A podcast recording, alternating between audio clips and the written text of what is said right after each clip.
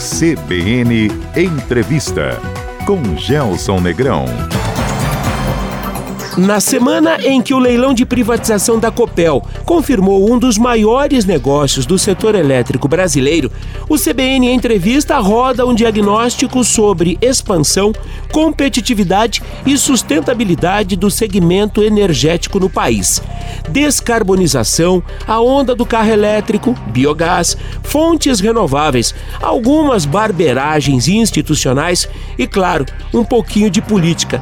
Tudo isso na pauta de hoje com o nosso convidado Pedro Rodrigues, sócio do CBIE, Centro Brasileiro de Infraestrutura, consultoria especializada em inteligência, regulação e assuntos estratégicos para o setor de energia.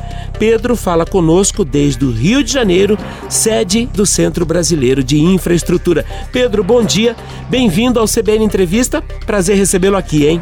Bom dia, Gelson. Prazer estar aqui com você e com a sua audiência para conversar no dia de hoje. Pedro, a Companhia Paranaense de Energia, a Copel, concluiu na última terça-feira seu processo de privatização e já levantou ao menos 4,53 bilhões de reais no leilão realizado na B3. Ainda tem um lote suplementar e a expectativa é de chegar a 5,2 bilhões. Queremos ouvir a sua opinião sobre esse movimento da Copel. Olha, Gelson, eu acho que o leilão foi super bem sucedido, né? Na verdade, a gente né, já vai saber se vai se bater aí os 5 bilhões, né? A partir do momento que o mercado é, é, liquidar né, essas ações, essa compra.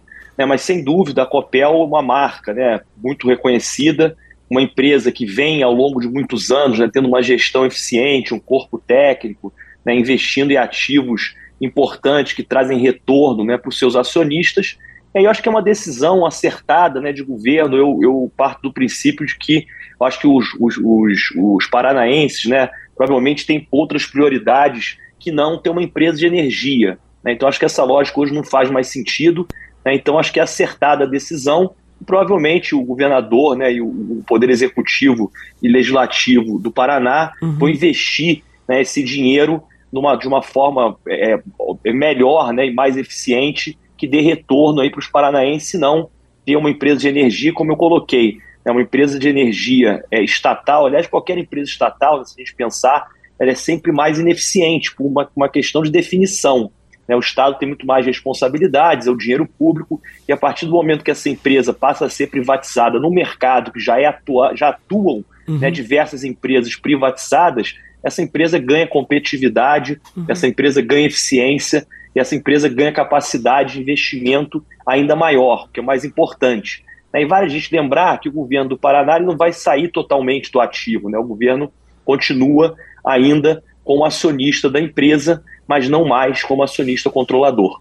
Ô Pedro, o ágio de 5% em relação ao preço de referência definido pela empresa é bom? Como é que você o avalia?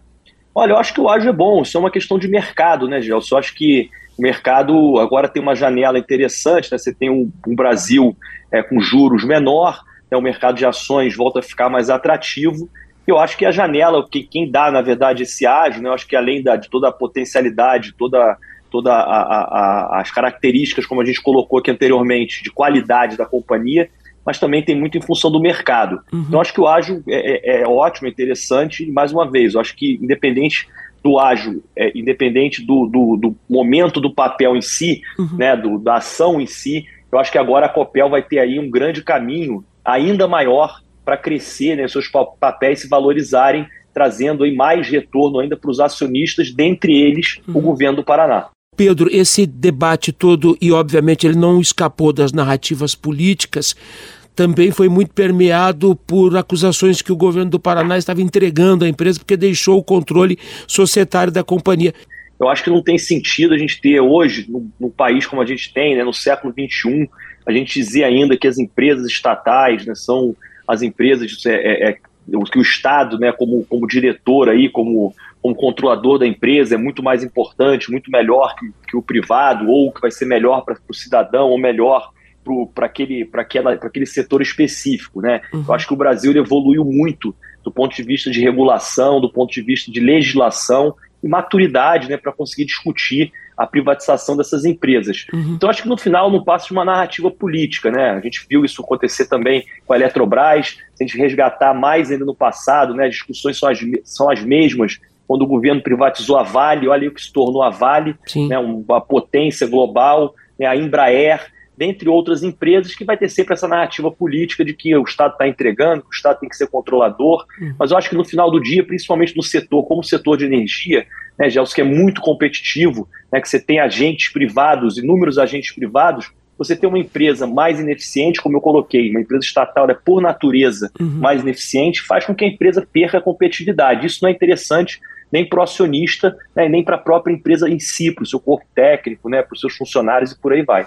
Uma das preocupações do governo do Paraná e por extensão da Copel era a renovação das concessões de três usinas hidrelétricas, Foz do Areia, Segredo e Salto Caxias. A companhia vai investir aí 3,72 bilhões de reais. A preocupação, Pedro, era a entrada de capital estrangeiro, como aconteceu, por exemplo, em Minas Gerais. Como é que você avalia esse movimento?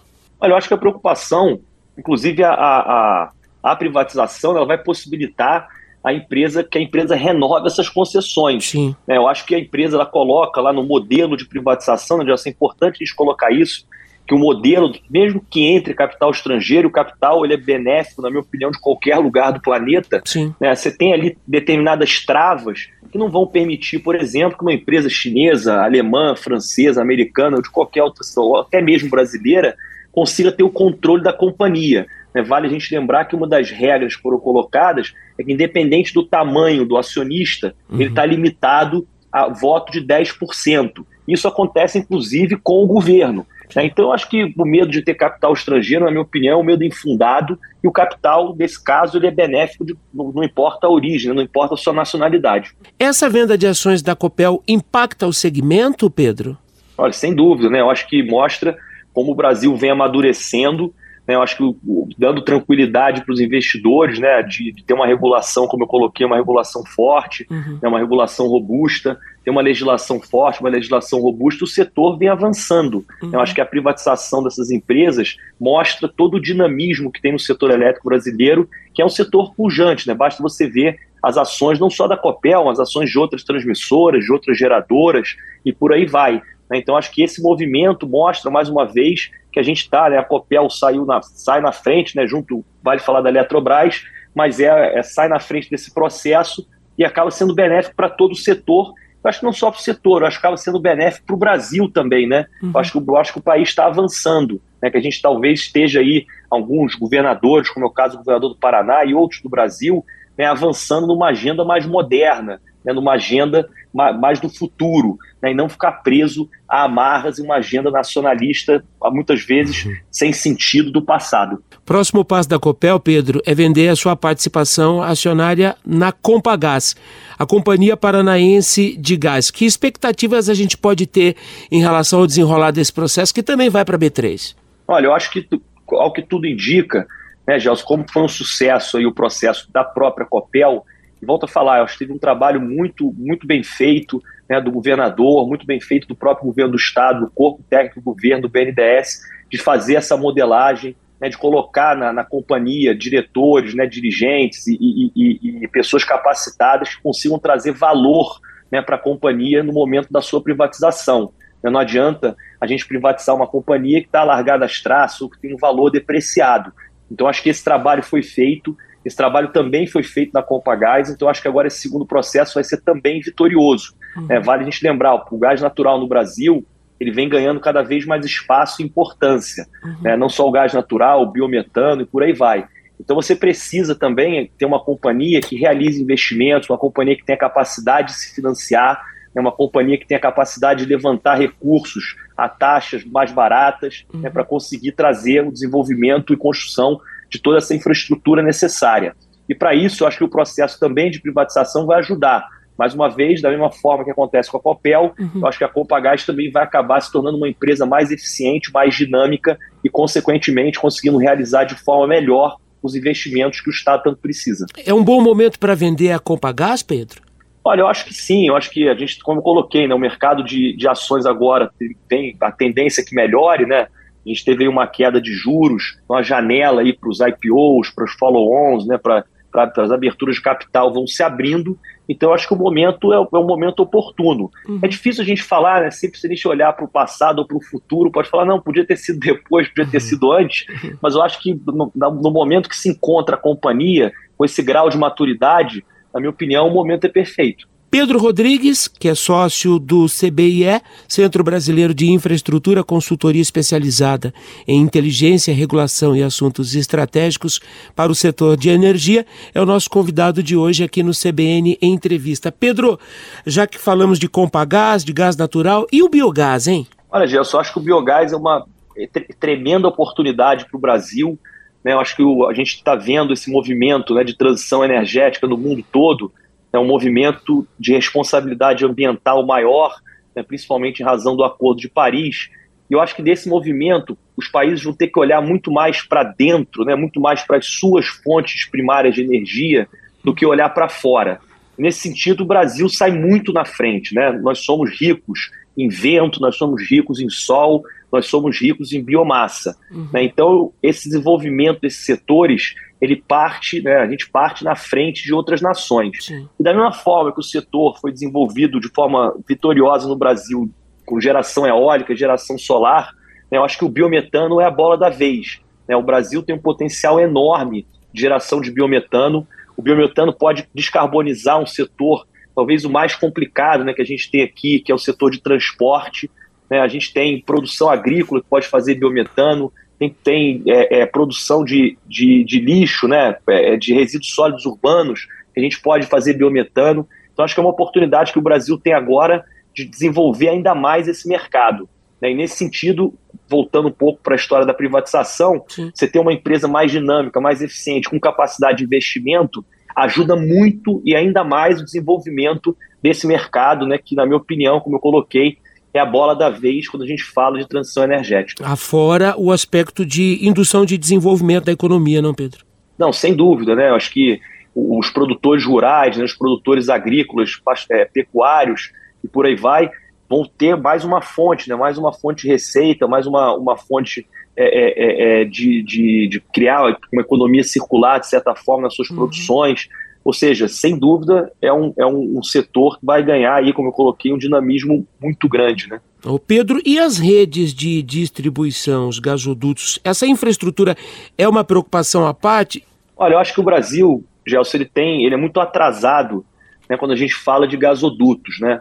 Se a gente pegar, por exemplo, a, a título de comparação, né, o Brasil tem 45 mil quilômetros de gasodutos. Os Estados Unidos têm 4 milhões e meio de quilômetros. Né? Então a gente tem 100 vezes menos gasodutos que os Estados Unidos. Né? Se a gente olhar, o Brasil é um país que só 2% da população tem acesso ao gás encanado. Né? Praticamente 98% da população brasileira, todo o Brasil, uhum. ainda usa o botijão de gás. Você tem regiões no Brasil que não tem um quilômetro de duto. Né? O interior do Brasil, a gente até brinca, no Brasil você tem o famoso gasoduto Camarão, né, que ele só fica na costa do país. Né, então o interior do Brasil ainda não tem acesso a esse energético. Então tem muito, tem muito espaço para avançar. Uhum. Desse ponto de vista, se a gente olhar para os estados, né, quando a gente olha a distribuição de gás, né, que é aquele gasoduto que chega na casa das pessoas, que chega nos postos de, de gasolina para o GNV e por aí vai, é, são responsabilidade, né, são uma, uma concessão dos estados. Uhum. Então, acho que estados que saem na frente, que têm acesso à molécula e conseguem sair na frente no desenvolvimento dessa infraestrutura, eu acho que são estados que vão ganhar essa corrida quando a gente fala de preços mais competitivos, dinamismo para a indústria e por aí vai.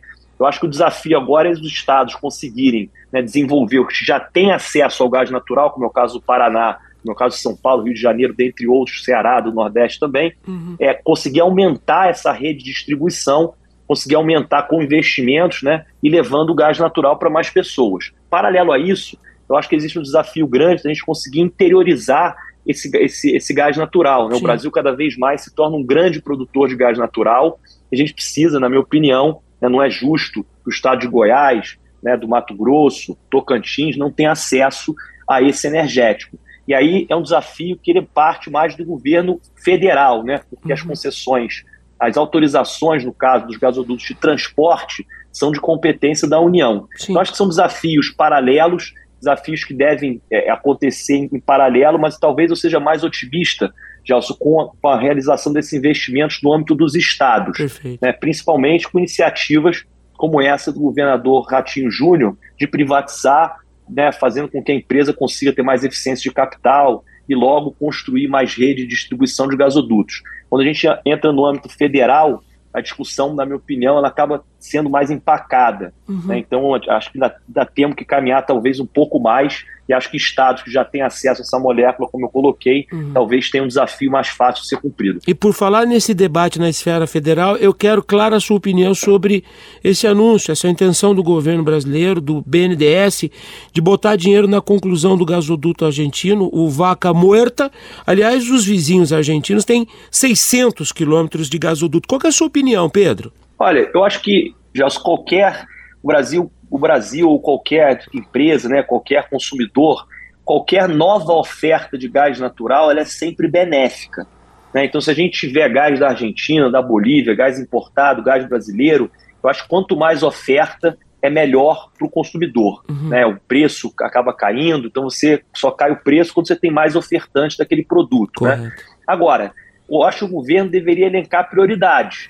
né? Acho que, como eu coloquei, o Brasil ainda não tem né, a rede de gasodutos de transporte no Brasil não leva gás até Goiânia, não leva gás até Brasília. Perfeito. Ou será né, que a prioridade deveria ser o gasoduto da Argentina, o ponto um? Né? E eu acho também que o gasoduto da Argentina anunciado de forma isolada acaba sendo mais um anúncio político do que um anúncio prático. Né? Uhum. Diferente seria se o governo anunciasse o gasoduto da Argentina, mas também um plano né, para aumentar a rede de gasodutos em todo o Brasil, uhum. né, também para aumentar a, a, oferta de gás onshore no Brasil ou, ou gás de cheio. Uhum. Né, a gente tem uma discussão que é curiosa e paradoxal, né, que no Brasil o, o, gás de cheio, né, aquele famoso gás de xisto, né, o fracking, né, uhum. que possibilitou toda a revolução energética que aconteceu nos Estados Unidos depois de 2014, que a economia americana cresceu praticamente a taxas chinesas em razão desse, de acesso a esse gás barato, no Brasil é proibido. Né? O IBAMA não permite né, que, que, que, o, que o, as empresas explorem esse tipo de gás não convencional. Uhum. Por outro lado, a gente quer construir um gasoduto da Argentina no qual o gás vem do fracking, vem do cheio. Né? A, gente, a gente consome gás importado dos Estados Unidos, que é gás de cheio. Uhum. Então, será que não seria interessante a gente reavaliar essa postura, já que a gente já consome o gás de cheio né, e permitir né, que a gente faça esse, essa produção aqui interna brasileira e barateie mais ainda o preço do gás. Então, acho que a gente punir né, ou, ou, ou ser contra o gasoduto da Argentina isoladamente, talvez não seja a resposta correta. Pedro, quero trazer para nossa conversa outras duas matrizes energéticas, a solar e a eólica. O Brasil acaba de atingir a marca de 3 milhões de consumidores beneficiados pela energia solar. Já temos mais de 2 milhões de instalações fotovoltaicas nessa modalidade de geração distribuída. Com que olhos você tem acompanhado a evolução dessas duas frentes? Olha, Gelson, a energia solar e eólica, né, não só no Brasil, mas no mundo, ela cresceu muito a sua geração, como, como eu falei, em função desse movimento de transição energética, né, de uma responsabilidade ambiental maior, mas também de redução de custo. Né? Há anos atrás, uma placa solar custava 10, 20 vezes mais caro do que custa hoje. Hum. Então, a geração solar ela acabou com uma eólica também, por, por desenvolvimento e avanço tecnológico, se tornando uma geração cada vez mais barata. Mas é importante a gente dizer que num planejamento energético, quer dizer, num, num, país, né, quando a gente pensa o Brasil como um todo, só geração solar e eólica não, não, não suportam né, o nosso consumo. Uhum. É o brinco que as energias renováveis, solar e eólica, elas são fontes indisciplinadas, elas são intermitentes. Sim. Ou seja, tenho certeza que você na sua casa, os nossos ouvintes, num dia de chuva, também querem tomar banho quente. né, ou quando não tem vento, querem assistir televisão. Então você precisa ter um planejamento de múltiplas fontes de geração, não só solar e eólica, mas a gás natural, é, fonte nuclear, hidroelétrica, biomassa e por aí vai. Então acho que esse planejamento é importante. Agora, sem dúvida, o Brasil deve cada vez mais aproveitar essa oportunidade, né, essa, essa graça que, que Deus deu para nós de ter a possibilidade de aumentar, de ter energia solar, de ter energia eólica. Uhum. Eu acho que as empresas vêm fazendo isso de forma muito competente, né, uhum. aproveitando aí essa, essa, essa fonte, aumentando a sua capacidade de geração, mas volto a falar, a gente precisa olhar também as outras gerações, né, como a hidrelétrica, a termoelétrica, que também são importantes. Né? A gente, eu, eu, gosto de falar, Gelson, que não existe energia ruim. Né? O ruim é não ter energia. Né? Então, não tem uma bala de prata nesse setor. Então, eu acho que a gente tem que aproveitar todas essas vantagens comparativas que a gente tem e, lógico, olhar para o planejamento energético de uma forma responsável. Sem modismo, mas com muito planejamento. O Brasil atingiu a marca de 33 gigawatts de capacidade operacional na fonte solar. A gente está crescendo de maneira organizada, estruturada, Pedro? Olha, eu acho, Celso, que a gente cresceu principalmente no que a gente chama de geração distribuída, né? Que é aquela, quando você bota para as pessoas entenderem e compreenderem, é quando você instala uma placa solar na sua casa, né, ou quando você faz uma mini usina solar e vende para uma rede de farmácia, uma rede de supermercado. Isso cresceu muito no Brasil né, nos últimos anos de forma muito desordenada, né, gerando custo para o sistema, principalmente das distribuidoras. Né? As distribuidoras elas funcionam como um condomínio. Né? Então, se você mora num prédio que tem 10 andares e seis moradores não pagam condomínio, significa que os outros quatro moradores vão pagar mais caro. E a mesma forma acontecia com a distribuição quando a gente introduziu né, a geração distribuída. Isso foi corrigido né, em 2022 com a edição da Lei 14.300, que fez um escalonamento de pagamento desses custos e por aí vai.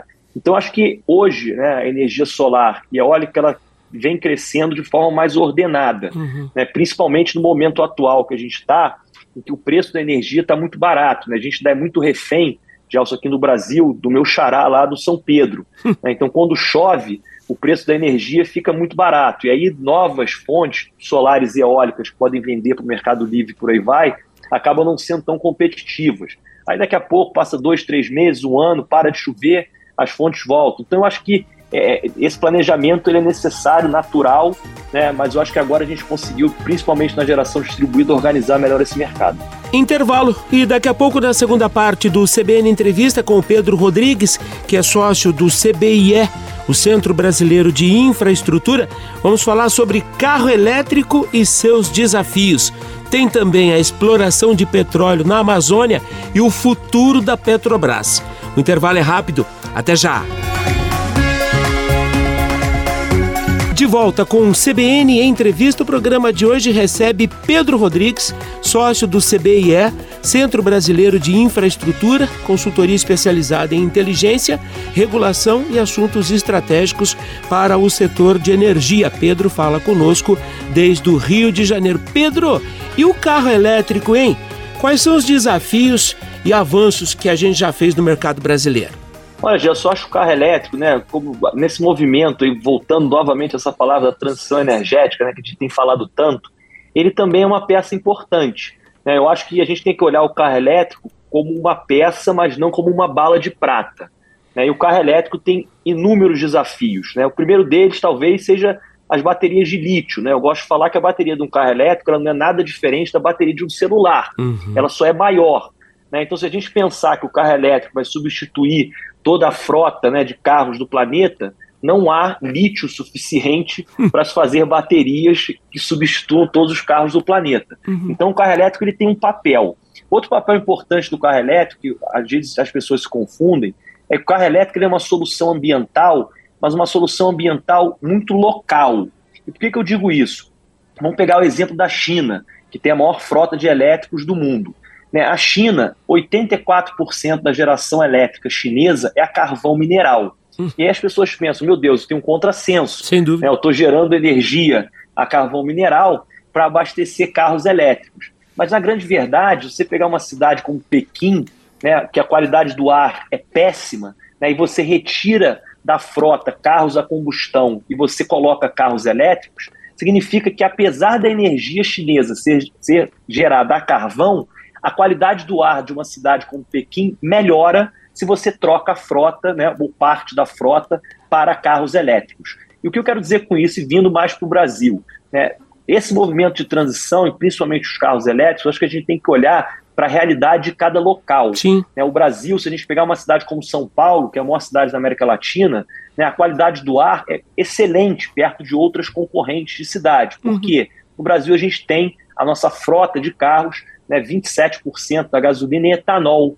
né, que é um biocombustível muito menos poluente do que a gasolina. Né? Então, o Brasil tem essa vantagem comparativa do etanol. A gente tem carros flex, a gente hoje pode chegar no posto de gasolina Sim. e escolher né, se a gente bota gasolina ou bota etanol. Então, acho que num país com uma realidade como o Brasil, a penetração do carro elétrico ela é menos importante e vai ser menor. Né? Outro desafio que a gente tem por aqui são as nossas redes de eletricidade, a nossa infraestrutura. Né? O Brasil ainda carece né, de infraestrutura quando a gente fala de rede de eletricidade, fios, né, muito, muitas dessas infraestruturas estão velhas. Né, você olha para talvez para qualquer cidade brasileira, é raro você ver uma rede enterrada. Nossas redes ainda são aéreas. Né, então, esse desafio da infraestrutura para o carregamento dos carros também é um desafio que a gente precisa enfrentar e diferente de, do que acontece na Noruega, na Alemanha, na Suécia, né, que já passaram por esse caminho. Então, acho que o carro elétrico no Brasil tem que ser analisado talvez de uma forma é, é, menos, menos, com menos amor, né, com menos ideologia, menos paixão, com um pouco mais de pragma, exatamente, com um pouco mais de pragmatismo. Além disso, você pegar né, um carro elétrico é, é, abastecido com geração elétrica da China, ele é mais poluente como carro do que um carro do que um carro etanol brasileiro, né? Então, se você olhar para o mundo, né, vamos pegar países que crescem hoje, né, como Índia, como China, Taiwan, né, Bangladesh, né, países que têm uma, uma, uma, densidade populacional muito alta, me gera uma dúvida né, quando esses países vão ter a infraestrutura elétrica Sim. os recursos, né, dinheiro, que o carro elétrico ele é mais caro hoje, né, para ter uma frota de elétricos como tem a Alemanha ou a França. Então, acho que para esses países, talvez o nosso etanol seja mais vantagem. Então, como eu coloquei, eu acho que as vantagens nessa transição a gente tem que olhar mais as vantagens geográficas de cada país do que simplesmente importar uma tecnologia que dá certo na Europa, que não necessariamente dê certo na Índia ou no Brasil. Ainda nessa pegada de descarbonização, Pedro, vou pegar emprestado aqui uma manchete da revista Quatro Rodas. Híbrido flex ou elétrico? Qual é a melhor solução para salvar o planeta? Muita calma nessa hora, não, Pedro? Todos têm o seu papel né, dependendo do lugar que esse carro vai ser usado. Então, me parece, por exemplo, que num país como o Brasil, dados os desafios e dificuldades que a gente colocou, talvez o híbrido elétrico seja uma solução mais imediata, melhor. Né? Mas vale a gente falar também, Gelson, que essas tecnologias elas evoluem muito rápido. Sim. Né? Então, hoje, não sei se você acompanhou, inclusive o governador de São Paulo, Tarcísio, postou nas suas redes sociais aí, sim. ele dando uma volta num carro a hidrogênio. Sim, sim. Né? Então, será que o elétrico vai ser a grande salvação? Ou será que as montadoras vão ter que olhar para outra tecnologia como hidrogênio? Então, essas tecnologias elas, elas avançam de forma muito rápida e elas acabam tomando lugar uma das outras. Né? É, isso faz parte da evolução. Né? Então, acho que o carro elétrico hoje, como eu coloquei, é uma solução e está presente né, em muitos lugares, mas talvez não seja a solução definitiva para o futuro. Você bota fé no hidrogênio, Pedro? Olha, Gelson, eu acho que como essas tecnologias evoluem, né? É, tem, o hidrogênio também tem os seus desafios. Né? Então, eu acho que aí é uma questão de, de desenvolvimento né, das montadoras e da, de avanço dessa tecnologia. Uhum. Parece que o hidrogênio pode ser também mais um, um, uma, um player aí, né? mais uma, uma fonte, mais uma alternativa para o consumidor quando a gente fala de transporte. Agora, só o futuro vai nos dizer né, se essa tecnologia vai evoluir a ponto de a gente ver mais carros a hidrogênio, principalmente a preços competitivos. Né? O Gurgel Itaipu foi o primeiro carro elétrico brasileiro, aliás, o primeiro projeto do gênero na América Latina, lançado na década de 1970. Era um carrinho bem pequenininho, com pouco mais de 4 cavalos de potência, projeto que acabou sendo abandonado porque teve uma série de problemas que, aliás, até hoje desafiam os engenheiros. A propósito de Itaipu, Pedro, você está acompanhando o início das negociações em torno da renovação do anexo C do Tratado de Itaipu? o Paraguai está subindo o tom da conversa, hein? Olha, Gelson, sim, né? Essa discussão, ela, ela, ela, são várias discussões aí, né? Mas o, o fato é que o Paraguai ele é muito dependente da energia de Itaipu. Né? A energia que fica para o Paraguai, né? Itaipu, para quem não sabe, é uma usina binacional né? que foi construída numa cooperação entre o Brasil e o Paraguai e que em fevereiro do ano desse ano é, venceu, quer dizer, o financiamento foi todo pago então você tinha uma discussão da venda da energia, desse excedente de energia para o Brasil. E aí fica naquele cabo de guerra, né? Como o Paraguai é muito dependente dessa receita, né? dessa, dessa venda da energia para o Brasil, o Paraguai fica sempre tentando aumentar o preço e o Brasil tentando diminuir o preço. Né? Então, isso antes, o preço era 23 dólares, 24 dólares né? pela, pela, pela energia. Isso foi depois que caiu essa questão do financiamento, né? Foi pago. A ANEL fixou a tarifa em 16 dólares e no final do dia foi uma negociação com o Paraguai em 20 dólares. Né? Mas é importante dizer que essa, essa negociação acontece todo ano. Né? Então vai depender muito aí dos próximos anos desse acordo entre o presidente paraguaio e o governo brasileiro. É uma queda de braço importante, não? É, sem dúvida, né? Acho que principalmente para o Paraguai. Né? Como, a gente, como eu falei, o Paraguai, se me falha a memória, ele só consome 5% né, da energia é, gerada por Itaipu da parte paraguaia. O resto ele exporta para o Brasil. Né? E o Paraguai sempre acaba botando um pouco de faca no pescoço dos brasileiros, dizendo que vai exportar para outro lugar e por aí vai. Mas no final também para o Paraguai a melhor solução é sempre exportar para o Brasil, é mais fácil. Né? Então essa disputa de preço, na minha opinião, é natural, acontece e a gente tem que ficar atento. De Itaipu para Petrobras, qual é a sua leitura e, por extensão, do mercado em relação a esse momento que a companhia está vivendo, sob forte pressão de um governo que pensa diferente o papel da empresa? Olha, Gelson, eu acho que o momento é muito ruim. Tá? Eu acho que a Petrobras, ela, ela nos últimos anos, né, principalmente entre 2014 e 2016, a Petrobras foi uma empresa dilacerada. Né? A Petrobras chegou a ser a maior devedora corporativa do planeta, né, com uma dívida de 120 bilhões de dólares, né, por má gestão e erros na política causados exatamente por essa ingerência né, política dentro da companhia. Em 2016 isso foi muito corrigido e até hoje né, a Petrobras veio apresentando nesses últimos anos uma disciplina de capital maior, né, vendendo ativos que não faziam sentido, né, focando principalmente em ativos né, em, em, em, que têm uma geração de caixa maior, né, ativos onde a Petrobras é líder global, né, a gente tem que falar isso, a Petrobras é líder mundial na exploração de petróleo em águas profundas e ultraprofundas. É isso que tornou a Petrobras, lá de 2014 até hoje, conseguir sanear parte dessa dívida. Quando veio essa nova diretoria, eu acho que o, a, o caminho, a empresa está indo por um caminho muito tortuoso, né, porque ela deixou de ter a disciplina de capital necessária, né, ela acabou, vem anunciando investimentos em ativos é, questionáveis, né, questionáveis do ponto de vista de retorno para o seu acionista, né, vem reduzindo aí a distribuição de dividendos, né, vem praticando uma política de preço do combustível né, pouco transparente, né, fazendo com que a empresa suporte né, a volatilidade do barril do petróleo.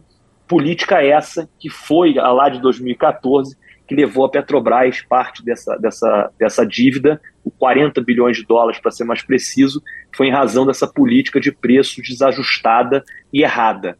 Então, a minha preocupação hoje, Gelson, é que a gente esteja indo pelo mesmo caminho. Correto. Né? E a Petrobras se torne novamente uma empresa é, grande, ineficiente é, e comece a gerar prejuízo para o seu acionista. É importante a gente dizer, que eu acho que muita gente confunde, né? a Petrobras ela não é uma empresa estatal. Né? A Petrobras é uma sociedade de economia mista. Correto. Então, ela tem acionistas privados e tem acionistas, é, e tem o governo como acionista majoritário. Perfeito. Logo, ela precisa respeitar as regras de mercado. Uhum. A Petrobras não pode ser usada para fazer política pública. Quem faz política pública é o governo. Eu acho que existe nesse governo uma confusão né, em quem faz essa política pública. E aí, aquilo, sem querer discutir quem é certo ou quem é errado, mas o fato da vida é que se o governo quisesse fazer política pública com a Petrobras, deveria estatizar a empresa. Correto. Assim como você tem a PDVs na Venezuela, você tem a Saudi Aramco na Arábia Saudita, a Sanangol em Angola, outras empresas são 100% estatais, e aí o governo pode fazer o que bem entende, e não é o caso da Petrobras. Eu vou pegar emprestada a definição do seu colega, economista Adriano Pires, colega lá do Poder 360, de que escandaloso é prejuízo e não o resultado que a empresa faz e os dividendos que compartilha, né? Exatamente, né? Eu acho que e, o dividendo e o lucro fabuloso que teve a Petrobras, eu acho que também foi muito mal interpretado. Né? As pessoas acham muitas vezes que esse lucro se deu em razão de venda de gasolina mais cara para o mercado brasileiro e para os brasileiros. E não. Né? A Petrobras teve esse lucro fabuloso porque o preço do petróleo estava muito alto, né, uma empresa que produz petróleo, quanto mais alto o preço do petróleo, melhor é para essa empresa. Além disso, a Petrobras, como eu coloquei, ela é a empresa mais eficiente do mundo em explorar petróleo em águas profundas e ultraprofundas. Então, isso sim fez a Petrobras ter esse lucro maravilhoso, que deveria ser comemorado. Sem dúvida. Né? Até porque, Gelson, parte desse lucro, na verdade, a maior parte desse lucro vai para o bolso do Tesouro Nacional, né? vai para o bolso da União. Então, é um contrassenso né, a gente falar e, e ficar triste.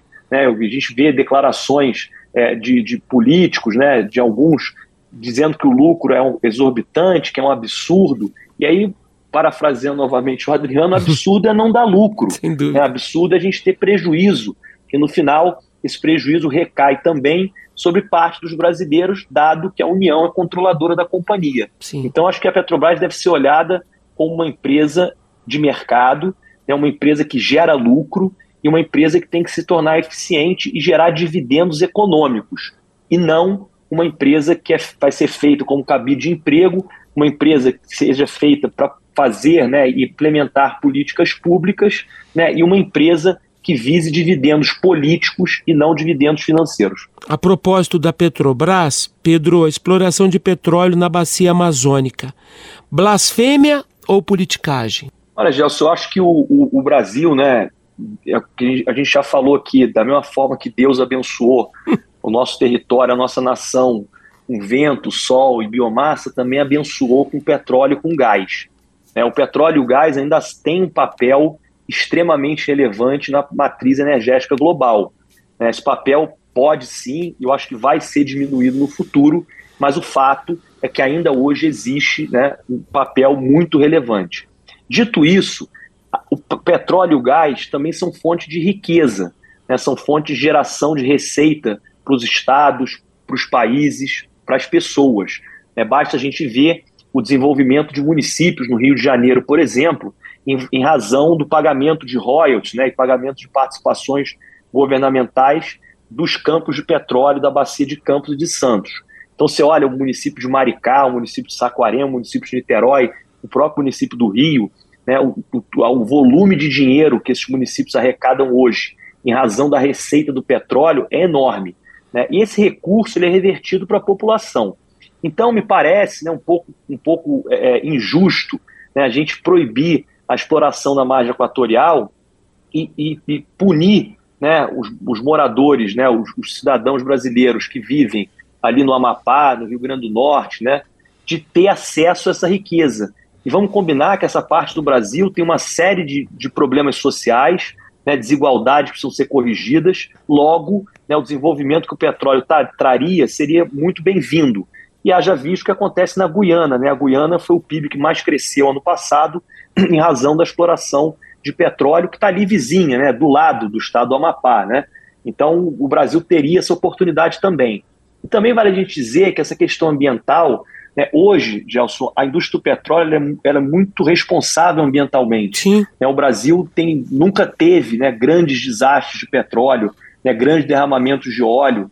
Então, a questão ambiental me parece que pode ser mitigada.